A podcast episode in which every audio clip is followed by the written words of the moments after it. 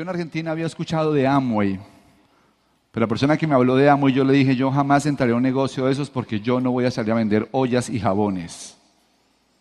Porque esa era toda la visión que yo tenía. Mi tía me habló, me habló, me habló hasta que me convenció y fui otra vez a la reunión. Llegué a la reunión y cuando vi la reunión, la persona que habló no tenía mucha información, no era una persona que tuviera ningún nivel en el negocio, pero mostró el catálogo del Personal Shopper, que era una revista que había en Estados Unidos donde aparecían todos los productos que se distribuyen a través del negocio de Amway. Mostró ese catálogo del personal shopper, mostró además, habló de las cifras y de los mercados y de la compañía, y en ese momento yo me di cuenta que si este negocio que yo había hecho funcionaba, este tenía que funcionar tres veces más. Era un negocio mucho más grande. Conocí la piel original de la industria me voy para mi casa con unos audios, los pongo entre el carro, iba en el carro de mi papá, ¿se acuerdan que yo no tenía carro ya? Entonces iba en el carro de mi papá que me había prestado el carro, pongo los audios ahí y se me queda un audio dentro de la casetera, porque eran cassettes, y mi papá al día siguiente, cuando se lleva el carro para irse a la oficina, prende el carro y comienza a escuchar el audio. Un audio de Luis Carrillo. Mi papá estudia filosofía y es escritor. Lo último que tú quieres dejarle como seguimiento a un prospecto que es escritor y estudia filosofía es un audio de Luis Carrillo. Y Luis Carrillo comienza a hablar del celdo que está persiguiendo el celdo y una, cosa así, maltratando el idioma, y en ese momento mi papá le declara la guerra al negocio. Declarada la guerra al negocio. Mi mamá había decidido entrar al negocio solamente por ayudarme porque ella me veía muy despistado, me veía lleno de deudas y yo no quería ni emplearme ni hacer nada así. Además, no estaba apasionado con la carrera. Yo era la gran preocupación de la casa. Porque finalmente mi otra hermana, Laura, es mucho más metida en el tema de su estudio y es mucho más aplicada para ese tipo de cosas. De hecho, ya tiene una maestría y ahorita va a empezar un doctorado. Y la otra, Natalia, también ya terminó maestría. Ya me costaba trabajo pasar matemáticas porque llegaba a clase de siete tarde en la universidad. Entonces el panorama para mí no era el mejor. Sin embargo, mi mamá dijo, yo me meto por ayudarte. Y papá empezó a hacer la guerra y mamá, el matrimonio se pone cada vez más tenso. Eso contribuye al, drama familiar y sumen a eso las deudas y la gente cobrando y yo yendo a los bancos a tratar de suavizar la cosa para que me pudieran prolongar el crédito. Y el negocio ni siquiera había comenzado en Colombia. O sea, papá me decía, pero a ver, explíqueme un poquito. ¿Cuánto dinero ha ganado en eso? Yo le dije, no, todavía nada. Pero, ¿qué es lo que usted hace para ganar dinero? Le dije, yo todavía nada porque el negocio no ha comenzado. No había fecha de apertura todavía, faltaban unos meses. Yo le decía a la gente, venga, métase a este negocio. Este negocio es fantástico, esto es maravilloso, es increíble. Los productos no hay.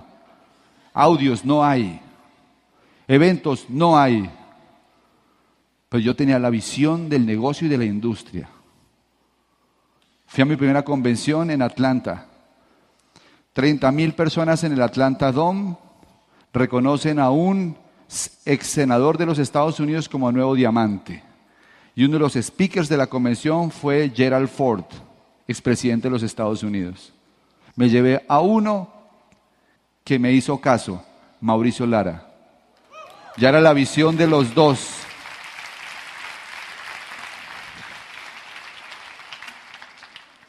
Llego a Colombia y como la visión se expandió y la creencia aumentó, comencé a traer más gente, a traer más gente. Y llega un amigo que se llama Daniel, un, un, personaje, un pelado de muy buen nivel, de una muy buena universidad, y yo le presento el plan. Y Daniel se entusiasma mucho.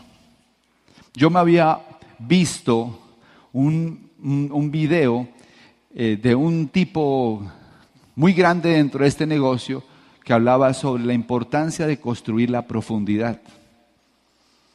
El video ya se llamaba algo así como, ¿cómo calificar platino mientras construyes tu esmeralda? Me lo vi 50 veces. No lo busquen porque nunca lo van a encontrar. Ya chequeamos. Y me lo veía y me lo veía y entendí lo siguiente. El tipo dice que el negocio es cuestión de percepción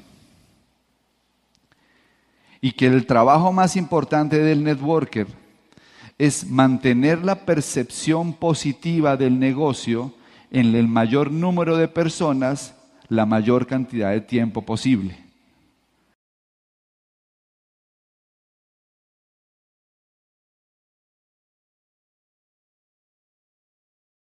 Si tú eres un buen networker, tú mantienes una percepción positiva. Un nuevecito, cuando entra al negocio, su percepción es neutra. Pero a las tres semanas él va a empezar a sentir, ya todo el mundo sabe, no es tan fácil, se trata de ventas, hay que ir a muchas reuniones. Generalmente los nuevos a las tres semanas su percepción comienza a bajar. La percepción aumenta las, afecta, perdón, las creencias. Las creencias afectan las emociones, las emociones las acciones y las acciones los resultados. La clave está en mantener la percepción positiva. Pero invariablemente, si tú haces este negocio o cualquier cosa, cuando tú llevas tres semanas en algo, siempre la percepción va a bajar. Métanse a clase de natación después de tres clases van a querer salirse. Van a decir, yo no sirvo para esto, a mí no me gusta tragar agua, me canso demasiado nadando. Métanse a clases de guitarra. A las tres clases van a querer también abandonarla. Esto no es para mí, me duelen las articulaciones, se me están saliendo ampollas en las yemas de los dedos. A eso lo llamamos la barrera de la frustración del novato. Cuando una persona entra al negocio, tiene una barrera de frustración natural. Es la barrera de la frustración del novato. Entonces, ¿qué entendí yo? Entendí que la mejor forma de mantener la percepción positiva era con muchos audios, con muchos libros y con eventos. Entonces yo le entregaba muchos audios, libros y eventos, pero después descubrí que la gente no los oía.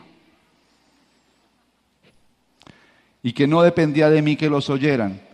Entonces me di cuenta, porque lo decía el video, que construir la profundidad es la mejor manera de crear una percepción positiva del negocio.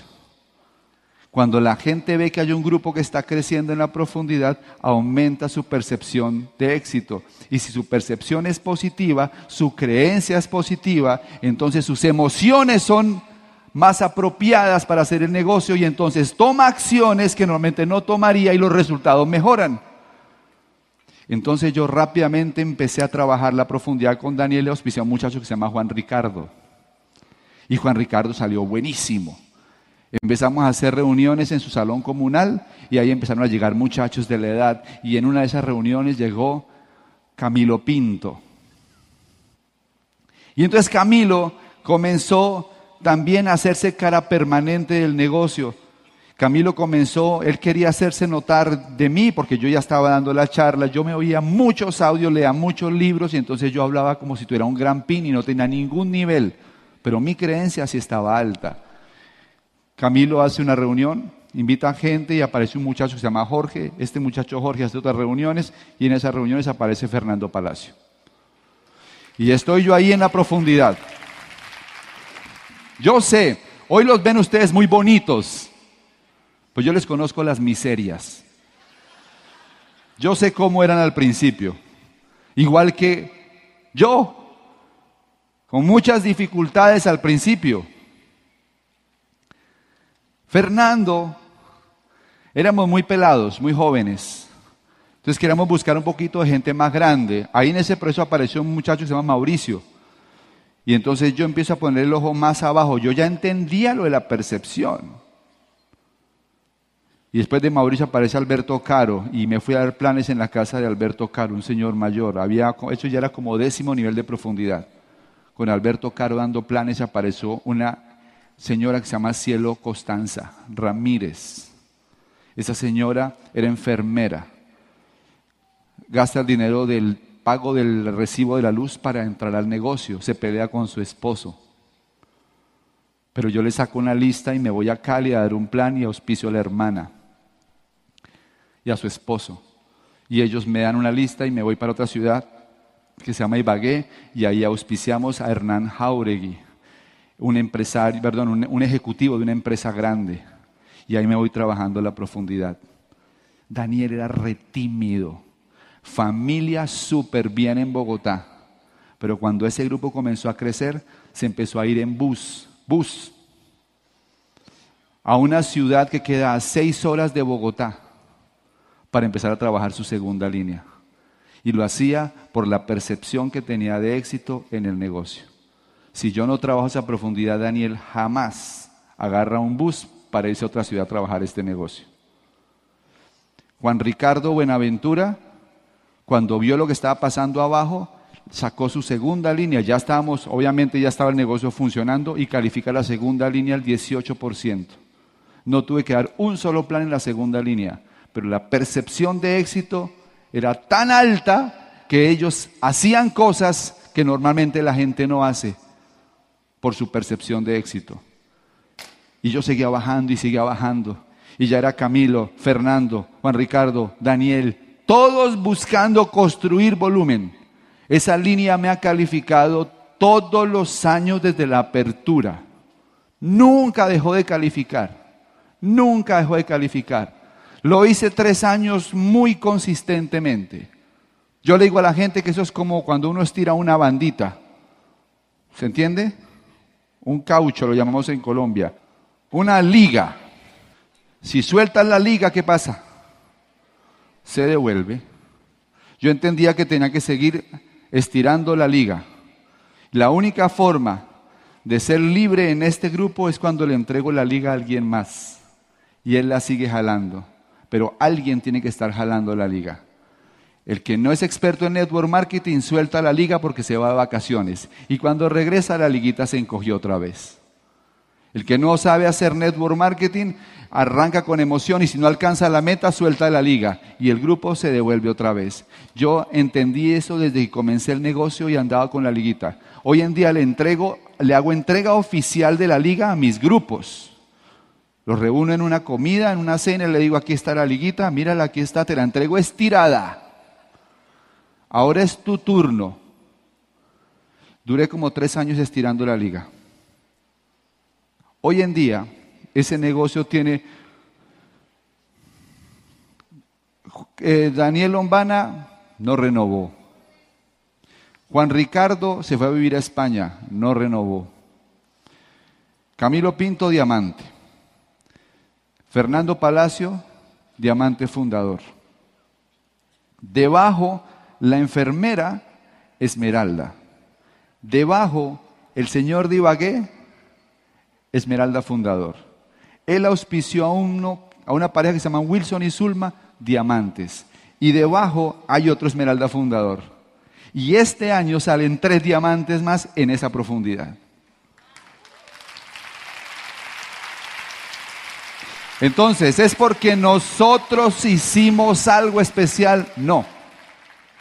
Es porque desde que yo era chiquito en el negocio entendí principios. Yo hago bonsai. Y no es porque me encanten las maticas, es porque adoro la filosofía zen. Y mi maestro de bonsai me dijo una frase que me gustó mucho. Me dijo, yo llevo 20 años haciendo bonsai, me dice el maestro. Pero solo cuando entendí la esencia aprendí a hacer buen bonsai. Tú puedes llevar en este negocio 10 años, pero solo cuando entiendas la esencia vas a aprender a hacer buenas redes de mercadeo.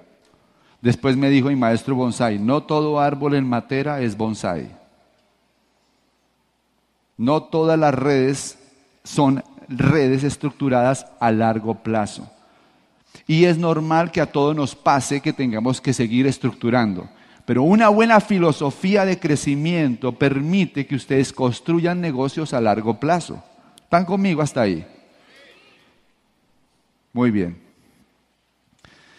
Y pues eso tuve que hacerlo en qué líneas? En la primera, bueno, en la primera, mi estadística dice que cada 18 años era una línea que uno no tiene que trabajar en la profundidad y califica. cada 18 años. Me ha salido una en 18 años, que fue Mauricio Lara. Bueno, no es Mauricio Lara, es Nubia Camacho. ¿De acuerdo? ¿Cuántos frontales he firmado yo? Máximo 20. De los cuales he sacado 14 líneas calificadas. Mi nivel de desperdicio ha sido muy bajo. ¿Y por qué? Por el trabajo a profundidad. Claro, si te han firmado más, mejor. No quiero decir que no sea bueno. Pero si disminuyes el porcentaje de desperdicio porque sabes trabajar la profundidad, vas a lograr que tu grupo sean más efectivos. Esa ha sido mi experiencia. Muy bien. Tuve que hacerlo en la tercera. Cuando uno califica esmeralda es porque tiene la capacidad de jalar tres liguitas. Si tú no sabes jalar una liguita, te vamos a llamar ingenuo si quieres calificar esmeralda. Después de las convenciones la gente dice, mi diamante voy a hacer esmeralda, voy a hacer diamante. Y tranquilo, tranquilo, rómpete una línea para demostrarme que sabes jalar la liguita y hablamos. Y así le dije a un empresario de nuestro grupo que siempre que sacaba la convención salía con los ojos llorosos y me decía, mi diamante, ahora sí me voy a calificar diamante, este es el año, le decía, ven tranquilo, simplemente rómpeme una línea para saber que ya entendiste. A los tres meses apareció y me dijo, mi diamante ya la rompí. Voy bien, ya que lo hiciste bien, rómpete otros dos platas debajo para estar bien seguros que ya entendiste. Y rompió dos platas más debajo. Y en este momento hay tres en calificación de esmeralda en esa línea porque entendieron el concepto, entendieron el método, entendieron la esencia de la construcción de una red de mercadeo. La esencia no es cuánta gente traes, sino cuánta gente retienes. Si eres rápido, qué bueno, si no eres rápido, no importa, si retienes gente, Siempre va a llegar un momento en que tienes suficiente músculo para que el negocio crezca. Y si sabes meter 20 personas en la profundidad de una línea y tienes que aprender a resolver ese problema, tú vas a romper líneas todos los meses. Plata sobre plata, sobre plata, sobre plata, sobre plata. Una línea el mes pasado rompió 14 platas. Porque entendieron el mecanismo de construir pines sólidos usando un sistema de construcción. Y entonces un día toca romper la sexta, sí o sí. Me costó trabajo porque yo tenía que aprender una lección. Yo era tan bueno que nadie podía hacer lo que yo hacía. Un día me di cuenta que si yo me quitaba el reflector de encima y se lo ponía a otros y otros eran los que brillaban, el negocio funcionaba mejor. Me había vuelto imprescindible y en este negocio tú tienes que salir sobrando, como dice Vladimir.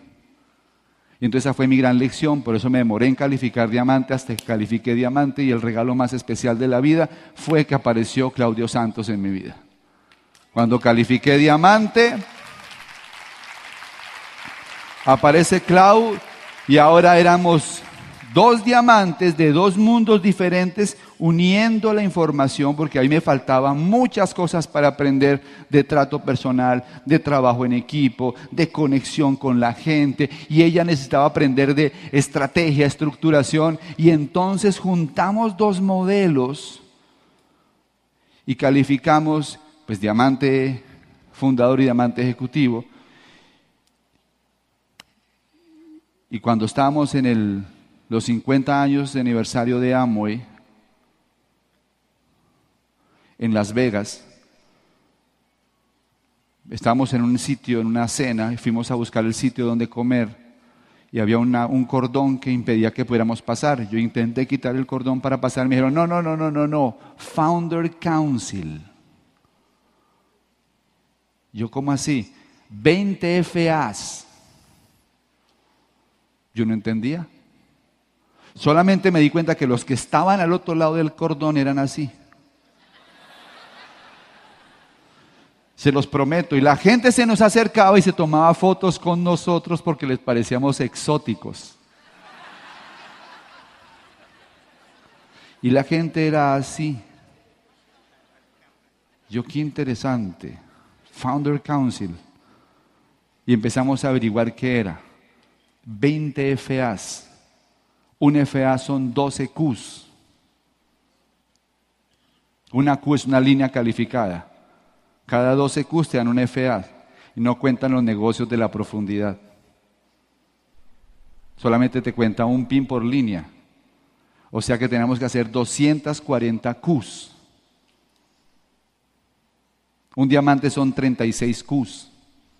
20 FAs es 6 veces más que un diamante en Qs, en volumen, en facturación.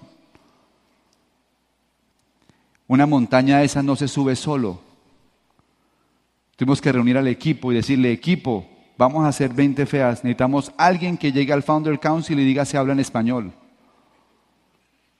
Por primera vez en historia, un, hispano, un hispanoparlante entrar al Founder Council. Por primera vez en 25 años de historia de Amway en América Latina.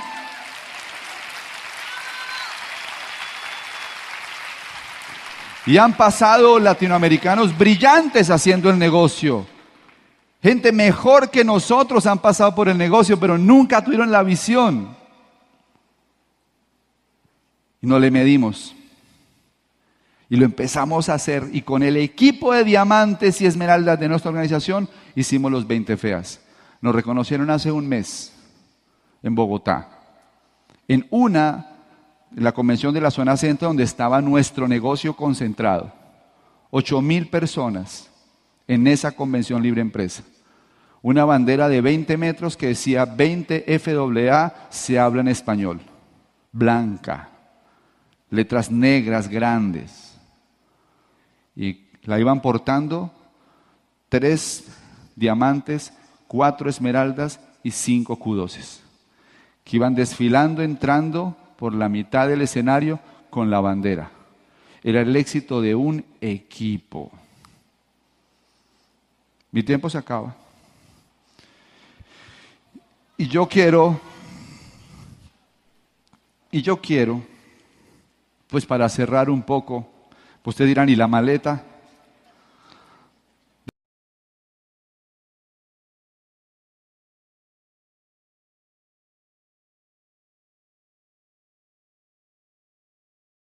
Déjenme contarles por qué trajimos esta maleta. Mucha gente se pregunta, ¿y cuál es la gran recompensa del negocio? ¿Dinero? Sí, hay muy buen dinero. Hay muy buen dinero. Para un latinoamericano promedio hay más de lo que tú nunca te imaginaste. Y ese es solamente el comienzo del negocio. Pero eso no es lo más valioso. Un hombre muere y cuando muere se encuentra con Dios. Dios estaba con una maleta, el Señor lo mira, extrañado de estar ahí y Dios le dice es que ya era el momento. Ya era el momento, dice el hombre, dice sí, ya era el momento de que nos encontráramos. El hombre se queda mirando la maleta y le dice, ¿y qué llevas en la maleta? Y Dios le responde, tus pertenencias. ¿Mis pertenencias? Sí. ¿Acaso tienes ahí mis lujos, mis relojes, mis cadenas, mis carros, mis trajes? Dicen, no, esos nunca fueron tuyos. Esos fueron de la tierra. Entonces tienes ahí acaso la gente que quise, mi esposa, mis amigos. Dicen, no, esos tampoco eran tuyos. Esos eran del corazón. Entonces está ahí mi madre, mi padre, mis hijos, no, esos tampoco eran tuyos, esos eran del tiempo. Entonces tienes ahí acaso mi cuerpo, dicen, no, ese tampoco era tuyo, ese era del polvo. Entonces está ahí mi alma, dice, no, esa es mía. Entonces, ¿qué tienes ahí? Dice el hombre. Entonces se acerca, abre la maleta y la maleta está vacía. Y le dice, lo único que te perteneció fueron los momentos que viviste. Y por lo visto no viviste muchos. Cuando escuché esa historia pensé en lo siguiente, deberíamos cambiar el significado de la palabra riqueza y entender que ser más rico no es tener más cosas, sino vivir mejores momentos. Y que entre más momentos vivas, más riqueza vas a tener. Que entre más momentos cultives, Más cosas vas a tener en tu maleta. que vas a recordar para siempre. Muchas gracias. México, los queremos. Hasta pronto.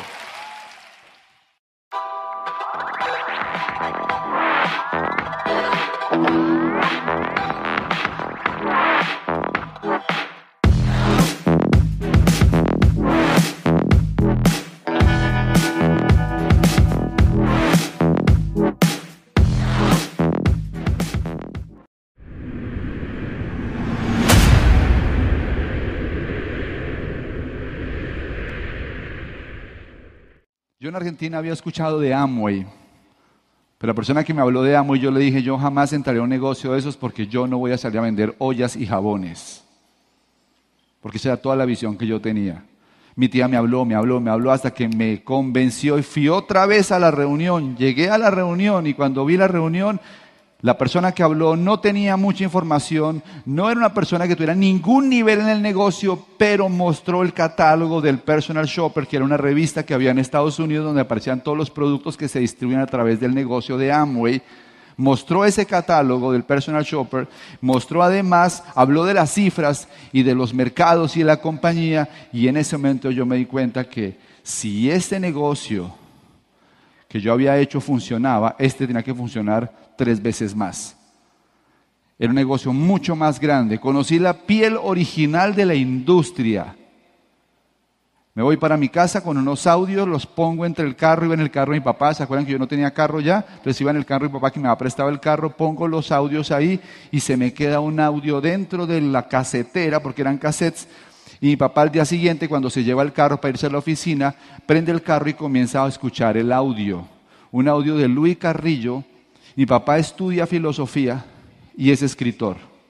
Lo último que tú quieres dejarle como seguimiento a un prospecto que es escritor y estudia filosofía es un audio de Luis Carrillo. Y Luis Carrillo comienza a hablar del celdo que está persiguiendo el celdo y una, una cosa así, maltratando el idioma. Y en ese momento mi papá le declara la guerra al negocio. Declarada la guerra al negocio. Mi mamá había decidido entrar al negocio solamente por ayudarme porque ella me veía muy despistado, me veía lleno de deudas y yo no quería ni emplearme ni hacer nada así.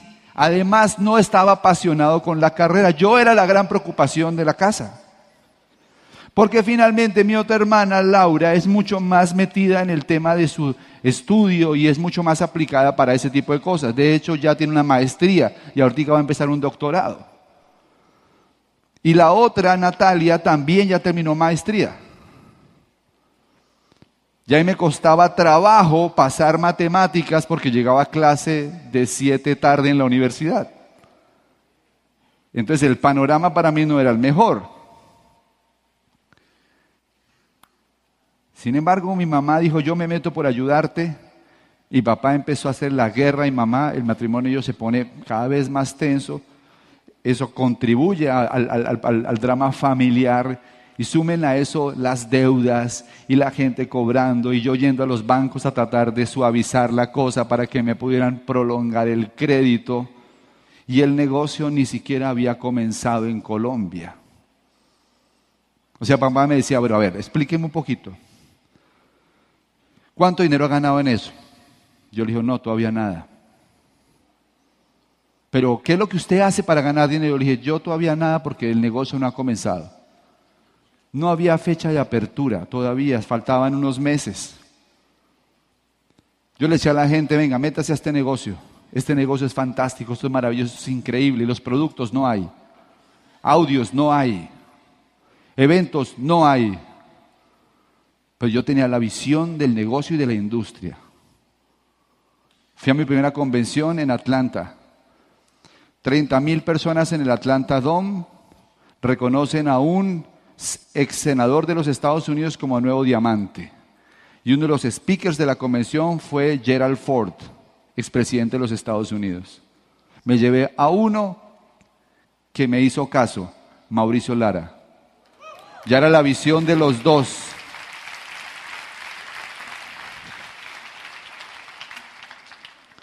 Llego a Colombia y como la visión se expandió y la creencia aumentó, comencé a atraer más gente, a traer más gente. Y llega un amigo que se llama Daniel, un, un personaje, un pelado de muy buen nivel, de una muy buena universidad, y yo le presento el plan. Y Daniel se entusiasma mucho. Yo me había visto un, un, video eh, de un tipo muy grande dentro de este negocio que hablaba sobre la importancia de construir la profundidad. El video ya se llamaba algo así como, ¿cómo calificar platino mientras construyes tu esmeralda? Me lo vi 50 veces, no lo busquen porque nunca lo van a encontrar. Ya chequeamos. Y me lo veía y me lo veía y entendí lo siguiente. El tipo dice que el negocio es cuestión de percepción y que el trabajo más importante del networker es mantener la percepción positiva del negocio en el mayor número de personas la mayor cantidad de tiempo posible.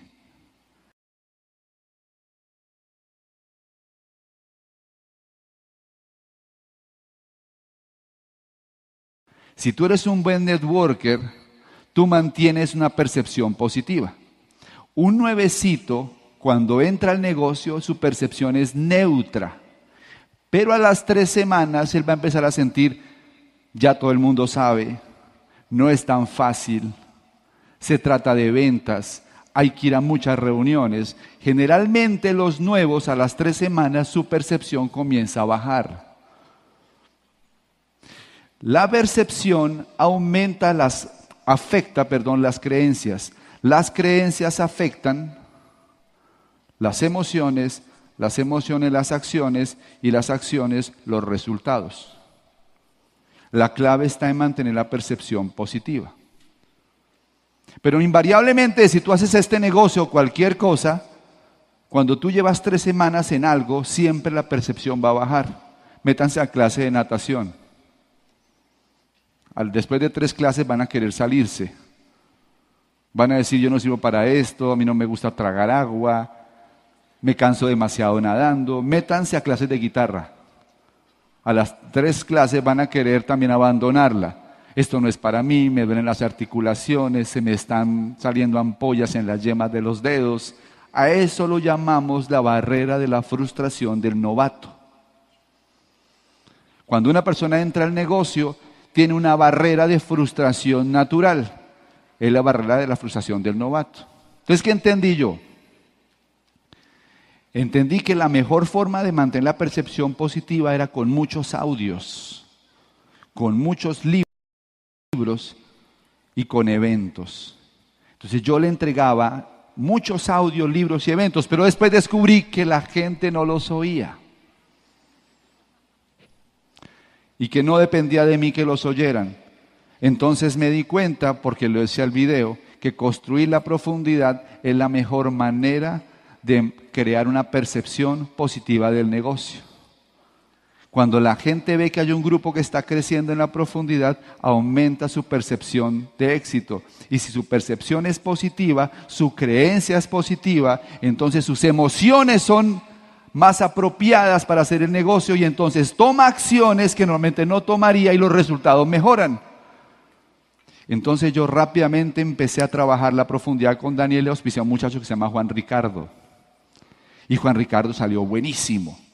Empezamos a hacer reuniones en su salón comunal y ahí empezaron a llegar muchachos de la edad. Y en una de esas reuniones llegó Camilo Pinto.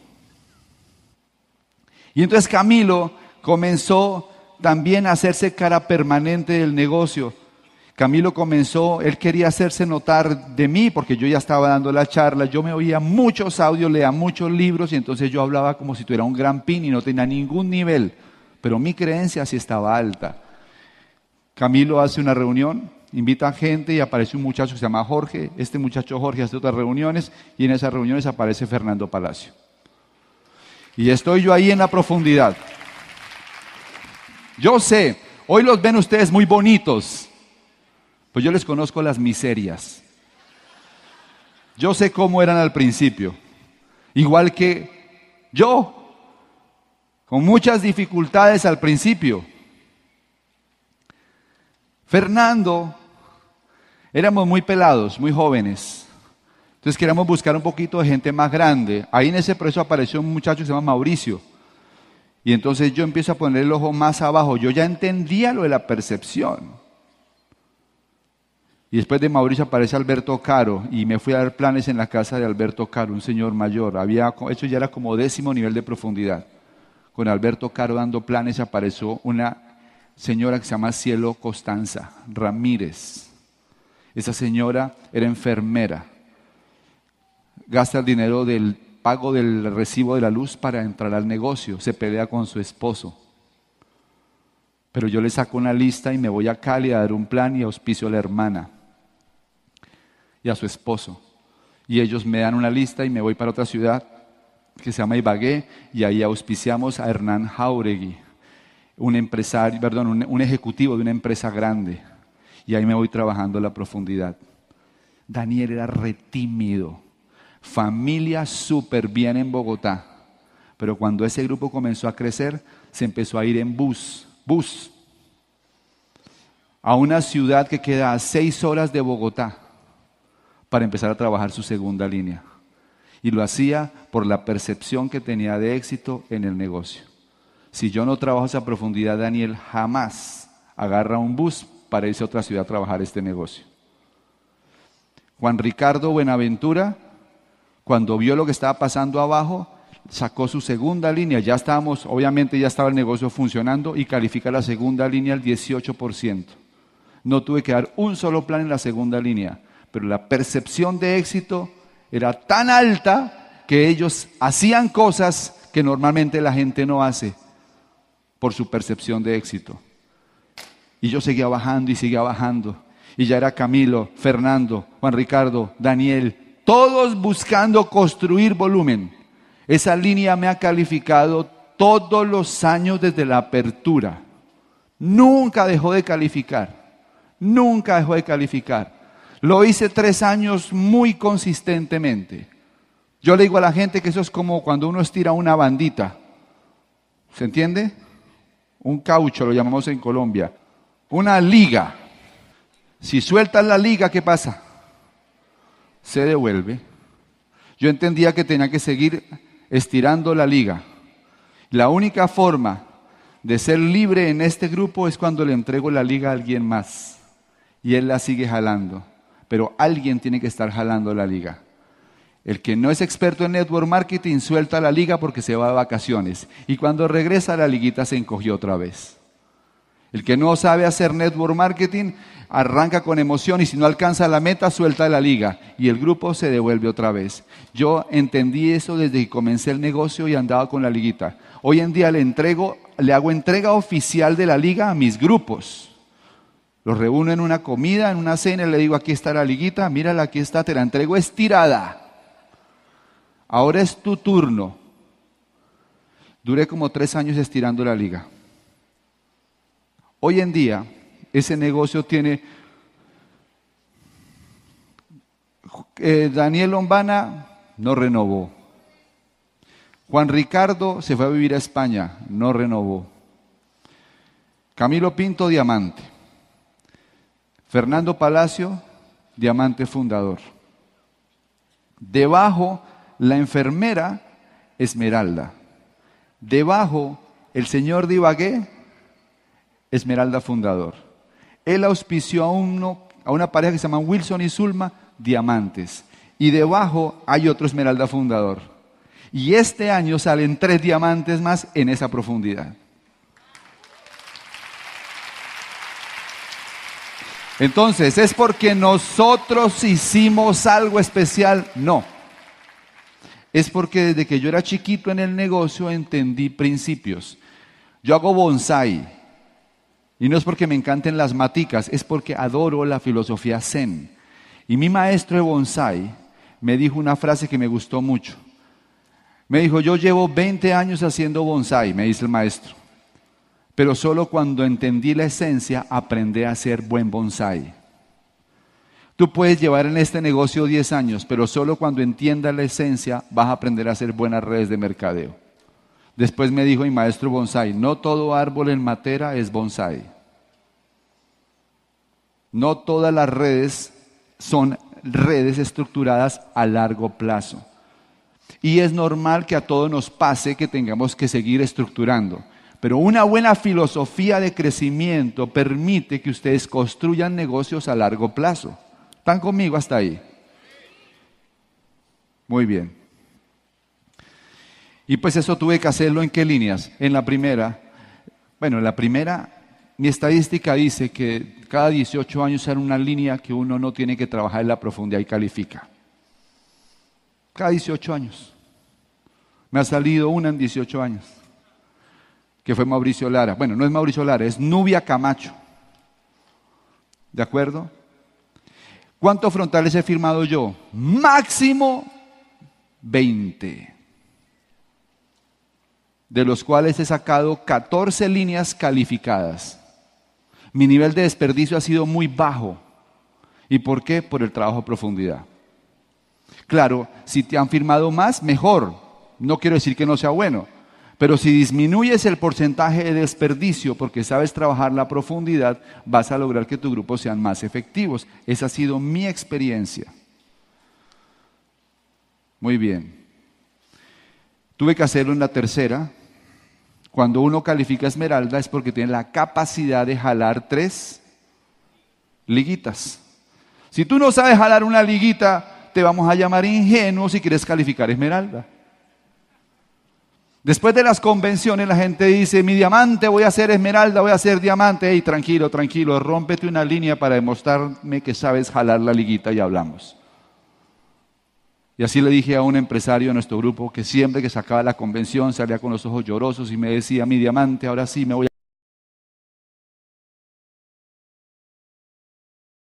a calificar diamante, este es el año, le decía, ven tranquilo, simplemente rómpeme una línea para saber que ya entendiste.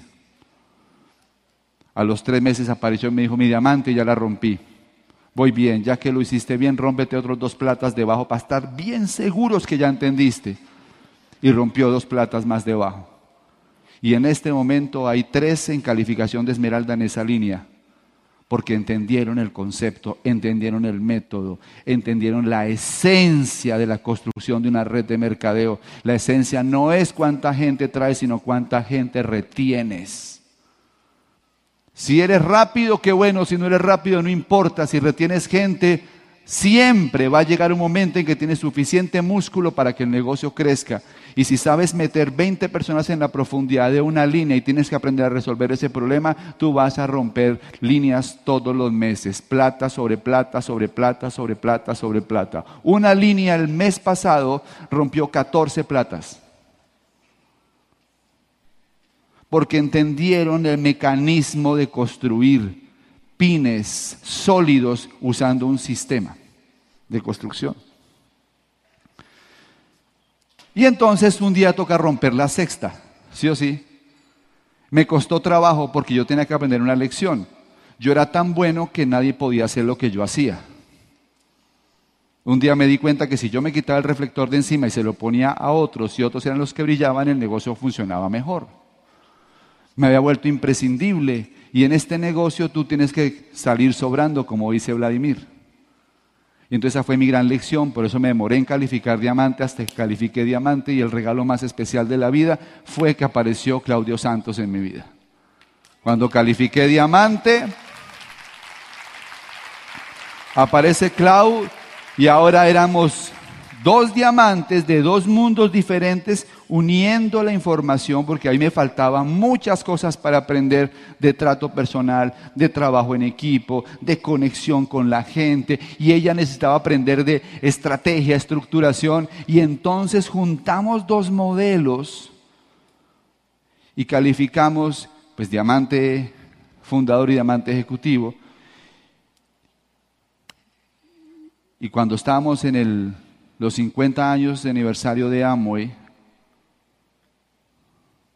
en Las Vegas. Estábamos en un sitio, en una cena, y fuimos a buscar el sitio donde comer y había un cordón que impedía que pudiéramos pasar. Yo intenté quitar el cordón para pasar, me dijeron, no, no, no, no, no, no, Founder Council. Yo, ¿cómo así? 20 FAs. Yo no entendía. Solamente me di cuenta que los que estaban al otro lado del cordón eran así. Se los prometo. Y la gente se nos acercaba y se tomaba fotos con nosotros porque les parecíamos exóticos. Y la gente era así. Yo qué interesante. Founder Council. Y empezamos a averiguar qué era. 20 FAs. Un FA son 12 Qs. Una Q es una línea calificada. Cada 12 Qs te dan un FA y no cuentan los negocios de la profundidad. Solamente te cuenta un pin por línea. O sea que tenemos que hacer 240 Qs. Un diamante son 36 Qs. 20 FAs es 6 veces más que un diamante en Qs, en volumen, en facturación. Una montaña de esas no se sube solo. Tuvimos que reunir al equipo y decirle, equipo, vamos a hacer 20 feas. Necesitamos alguien que llegue al Founder Council y diga si habla en español. Por primera vez en historia un, hispano, un hispanoparlante entrar al Founder Council. Por primera vez en 25 años de historia de Amway en América Latina.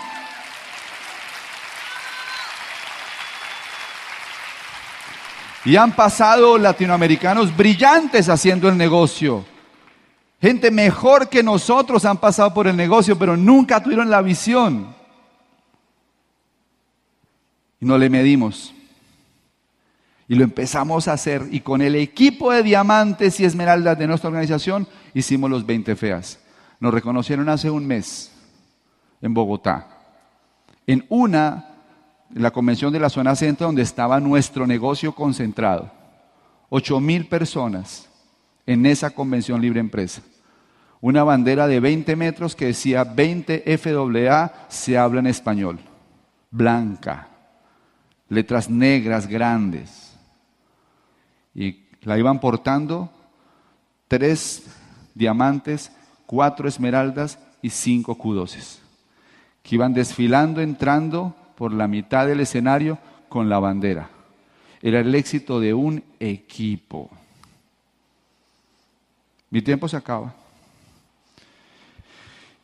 Y yo quiero, y yo quiero, pues para cerrar un poco, pues ustedes dirán, ¿y la maleta?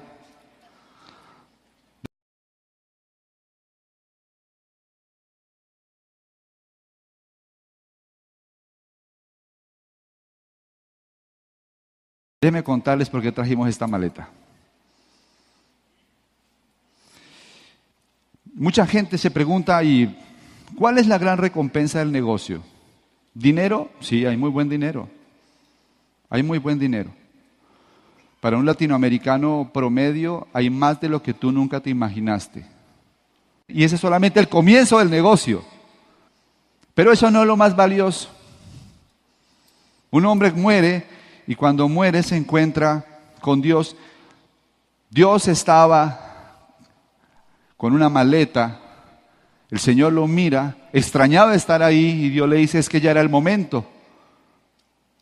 Ya era el momento, dice el hombre, dice sí, ya era el momento de que nos encontráramos. El hombre se queda mirando la maleta y le dice, ¿y qué llevas en la maleta? Y Dios le responde, tus pertenencias. ¿Mis pertenencias? Sí.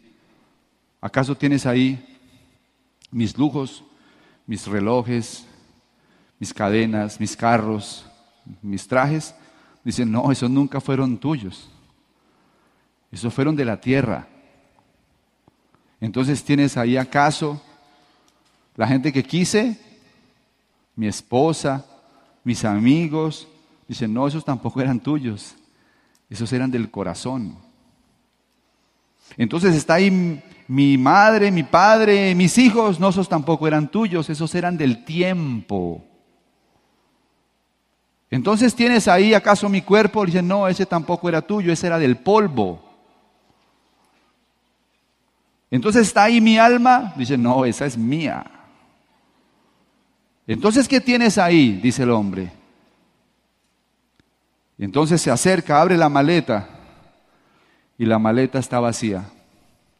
Y le dice, lo único que te perteneció fueron los momentos que viviste. Y por lo visto no viviste muchos. Cuando escuché esa historia pensé en lo siguiente, deberíamos cambiar el significado de la palabra riqueza y entender que ser más rico no es tener más cosas, sino vivir mejores momentos. Y que entre más momentos vivas, más riqueza vas a tener. Que entre más momentos cultives, más cosas vas a tener en tu maleta que vas a recordar para siempre. Muchas gracias. México, los queremos. Hasta pronto.